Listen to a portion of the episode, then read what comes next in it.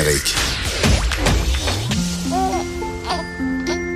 Quand Trudeau parle de politique, même les enfants comprennent. Jusqu'à 13h, vous écoutez Trudeau le midi. Cube Radio. Jean-François Lisée n'est peut-être plus chef du Parti québécois, mais évidemment, ça ne veut pas dire qu'il n'a pas des opinions. Il a publié un livre euh, il y a quelques mois de ça qui veut la peau du Parti québécois. Et là, désormais, un, un blog et des balados des éditos en balado.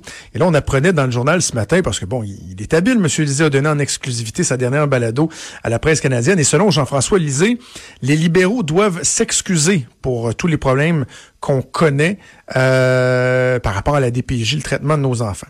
J'avais envie d'en parler, savoir qu'est-ce qu'il en pense euh, concrètement. Alors, on va aller le rejoindre en ligne. Bon midi, M. Lisée.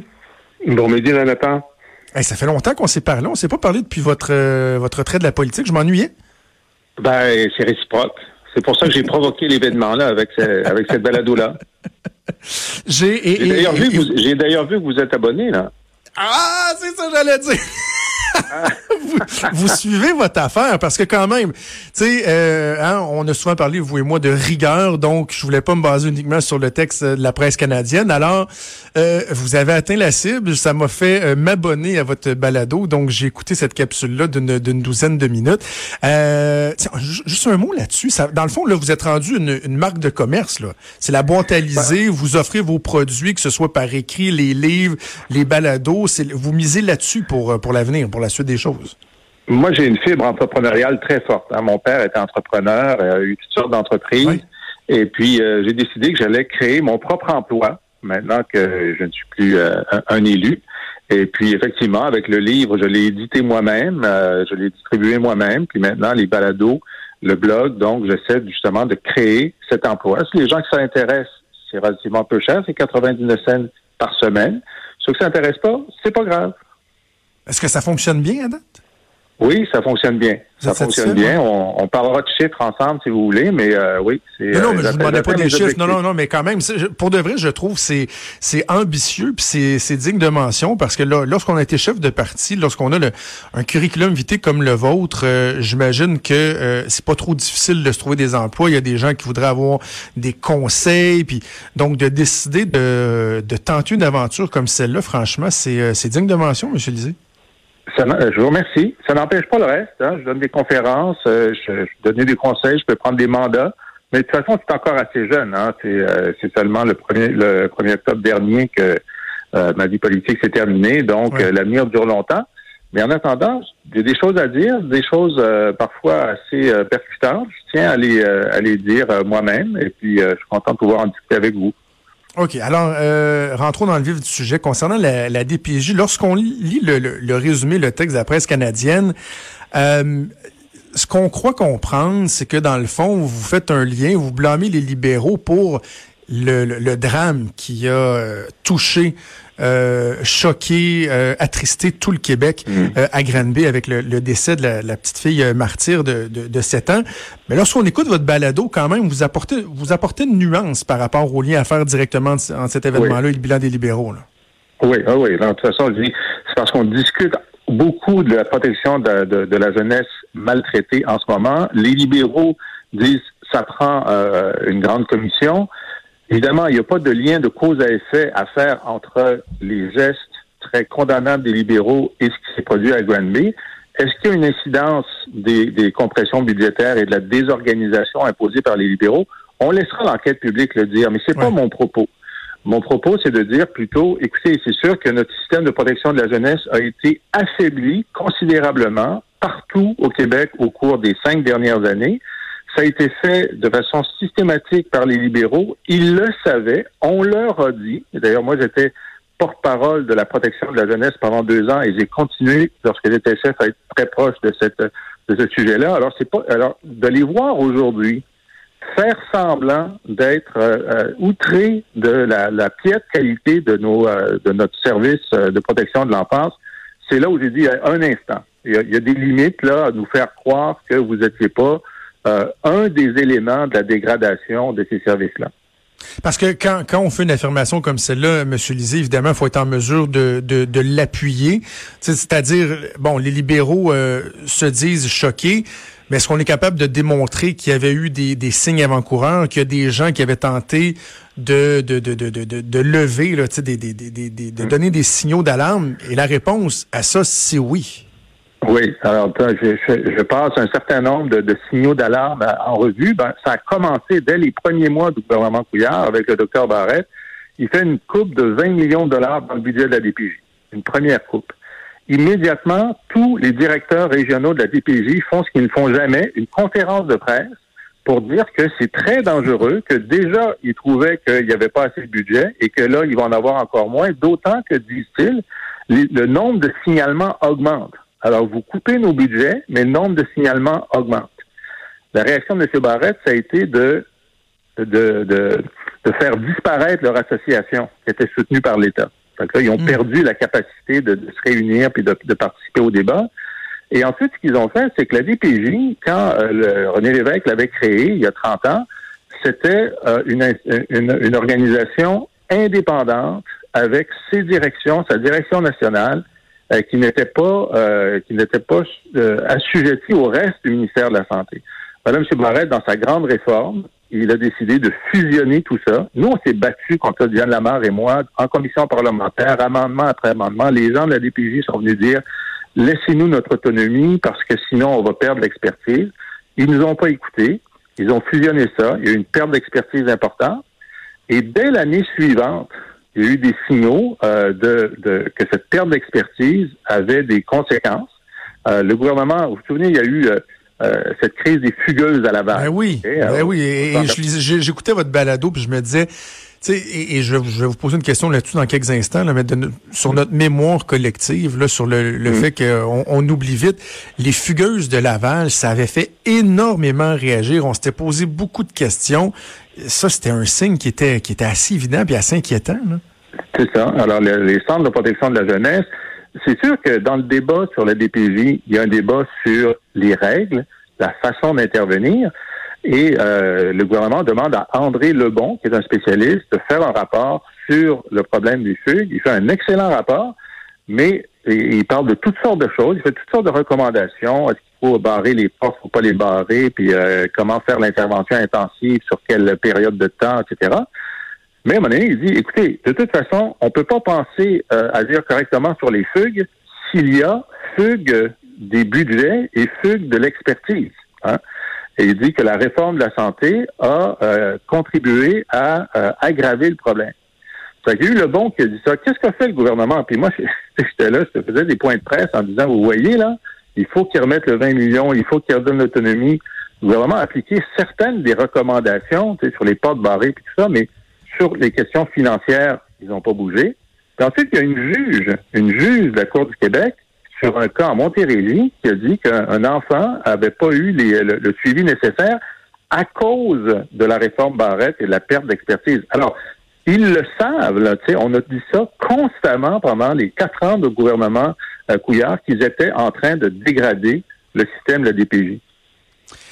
Et là, euh, une de vos conclusions, un des constats que vous apportez, c'est que les libéraux, dans le fond, devraient carrément éviter euh, devrait être interdit, même, je pense, vous dites, de, s'exprimer, de commenter sur les débats de la DPJ, étant donné qu'ils étaient euh, au pouvoir pendant 15 ans. Dans le fond, vous dites, si vous avez été assis autour de la table du Conseil des ministres, même si vous n'étiez pas titulaire de ce portefeuille-là, vous devriez vous abstenir de le, le, commenter parce que vous étiez là lorsque des décisions ont été prises qui ont eu certains impacts. C'est ça. Alors, je fais des recommandations sur la DPJ, mais je dis, bon, sur les libéraux, écoutez, bon, d'abord, arrêtez là, de faire semblant d'être choqués de ce qui se passe.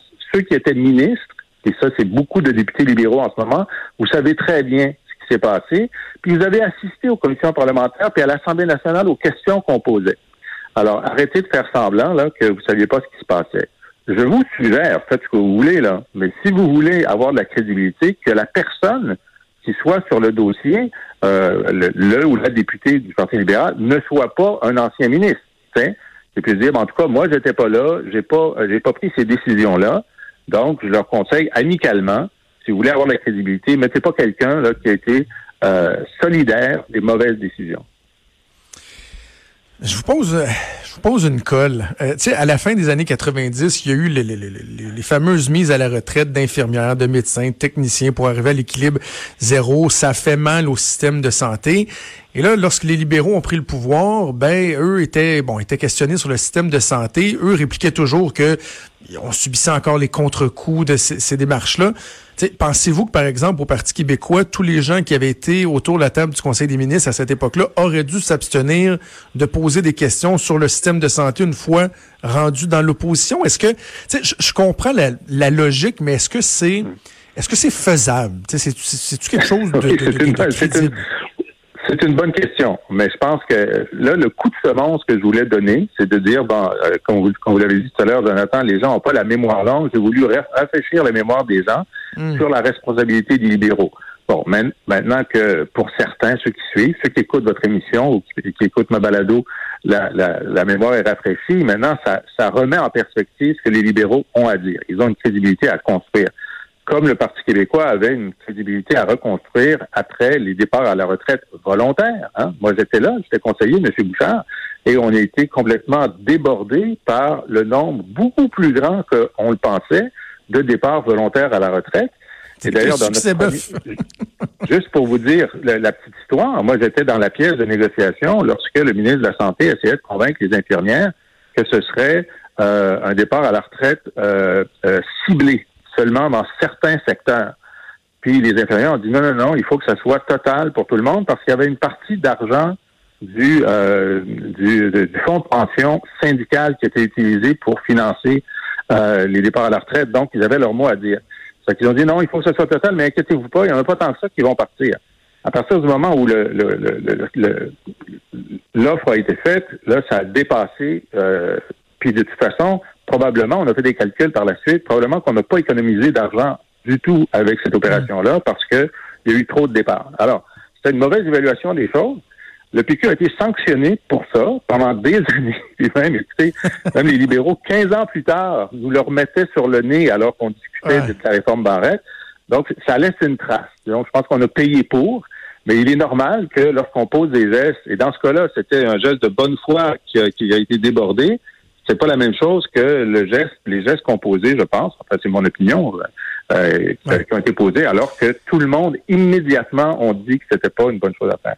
OK. Le temps file, je veux vous entendre sur les solutions. Vous l'avez mentionné tantôt que euh, dans votre balado, vous parlez de, de solutions. Euh, en gros, vous suggérez quoi? Bon, d'abord, rétablir les budgets, faire une, une, réelle évaluation de qu'est-ce que c'est un budget optimal pour euh, pour la DPJ. Puis on sait que la clé de l'accompagnement des enfants maltraités, c'est qu'ils aient devant eux un interlocuteur, on appelle ça un intervenant, qui ne change pas parce qu'il faut construire la confiance. En ce moment, un enfant peut avoir deux, trois, quatre intervenants de suite en dedans trois ou quatre ans. C'est beaucoup les, les, les problèmes budgétaires qui causent ça. Donc, dire c'est quoi la base budgétaire que ça, prendrait, puis ensuite indexer cette base-là sur l'augmentation des signalements, pas sur l'inflation, pas sur euh, le taux de croissance. Si les signalements augmentent, le budget doit augmenter, on ne doit pas se poser de questions. Redonner à la TPJ son indépendance euh, au sein du ministère de la Santé, et je pense que la personne qui devrait porter les dossiers de la jeunesse, ce serait un, le ministre ou la ministre d'un grand ministère de la jeunesse qui aurait les garderies, l'enseignement primaire et secondaire et la protection de la jeunesse. Et là, on aurait hmm. autour de la table du Conseil un ministre très fort dont c'est euh, une des tâches de défendre la protection de la jeunesse et finalement avoir au bureau du premier ministre un responsable de l'ensemble des, dossiers jeunesse. Et ce que Camille Bouchard nous avait proposé, puis nous on avait pris cet engagement-là en campagne, une politique nationale de la bienveillance envers l'enfant, contre la hmm. maltraitance puis se donner des objectifs sur quatre ans, sur huit ans, en faire une mobilisation générale pour faire reculer la maltraitance partout au Québec. J'ai envie de dire, on a mis Camille Bouchard euh, au monde, on devrait peut-être l'écouter. Hein. Quelle, quelle référence, quelle sommité en la matière. Il a, il a, dédié une, grande partie de sa vie à ça, à la protection et au, bien-être des enfants. Hein. Exact, exact. Et puis, euh, il n'a jamais arrêté de, mener ce combat-là, de, de, proposer des choses ancré dans une connaissance de euh, la réalité sur le terrain psychosocial. Il a été celui qui nous a convaincus avec M. Bouchard de créer les garderies à Bakou. Euh, et une partie de la politique familiale vient des travaux de Camille Bouchard. Il a 70 ans, il est encore fringant, euh, il, est, disponible. Il va y avoir une commission bientôt. Ça, c'est une bonne chose. Il y a une commission sur, sur l'enfance. Je pense que Camille Bouchard devrait être mis à contribution. Très intéressant. Euh, dites-moi en terminant, est-ce que là, vous vous prononcez sur des éléments du, gouvernement, mais lorsque ça va toucher le Parti québécois, la course à la chefferie, tout ça, allez-vous vous garder une petite gêne ou... Euh, oui, ben ça c'est sûr que comme ancien chef, euh, je vais rester neutre dans la course, la course au leadership. j'ai j'ai donné des éléments, j'ai participé à la réflexion sur l'avenir du PQ dans mon ouvrage qui veut la peau du Parti québécois. Je vais probablement continuer à le faire sur sur les principes, sur euh, mais je suis en soutien. Moi, je suis un souverainiste en soutien. Euh, je trouve que Pascal Bérubé travaille très bien. Le Bloc québécois, à l'automne, ça va être très important ce qui va se passer euh, au moment de l'élection sur le rebond du, Bloc. Alors, je suis pas, je fais pas semblant là d'être un, conseiller, pas un conseiller ou un, un, critique détaché. Je suis un indépendantiste militant. C'est ma famille politique. Mais j'ai de l'expérience, j'ai fait des choses, je connais des choses. Je vais mettre mes opinions à contribution et contribuer au débat public. Monsieur Lisée, lorsque vous étiez chef euh, de l'opposition, vous m'avez déjà envoyé une carte de Noël disant que j'étais votre Trudeau préféré. Là, vous êtes plus chef, mais j'ai acheté votre livre numérique. je me suis abonné à la balado. Je vais te savoir une carte de Noël. c'est certain. C'est certain. Parce que l'autre Trudeau, là, lui, c'est pas abonné. Fait que, euh, non, je pense que vous êtes, vous êtes loin en avance dans, la famille Trudeau. Ça se passe, la compétition est pas forte. Jean-François Lisée, euh, on invite les gens à s'abonner à votre, votre balado, à suivre euh, la boîte à pour vos blogs, vos réflexions, acheter vos livres. Bonne chance pour l'entreprise, puis merci de, de, de m'avoir parlé. On, remet ça bientôt. On remet ça bientôt. Merci. Merci, c'était Jean-François Lisée, l'ancien chef du Parti québécois. Bougez pas.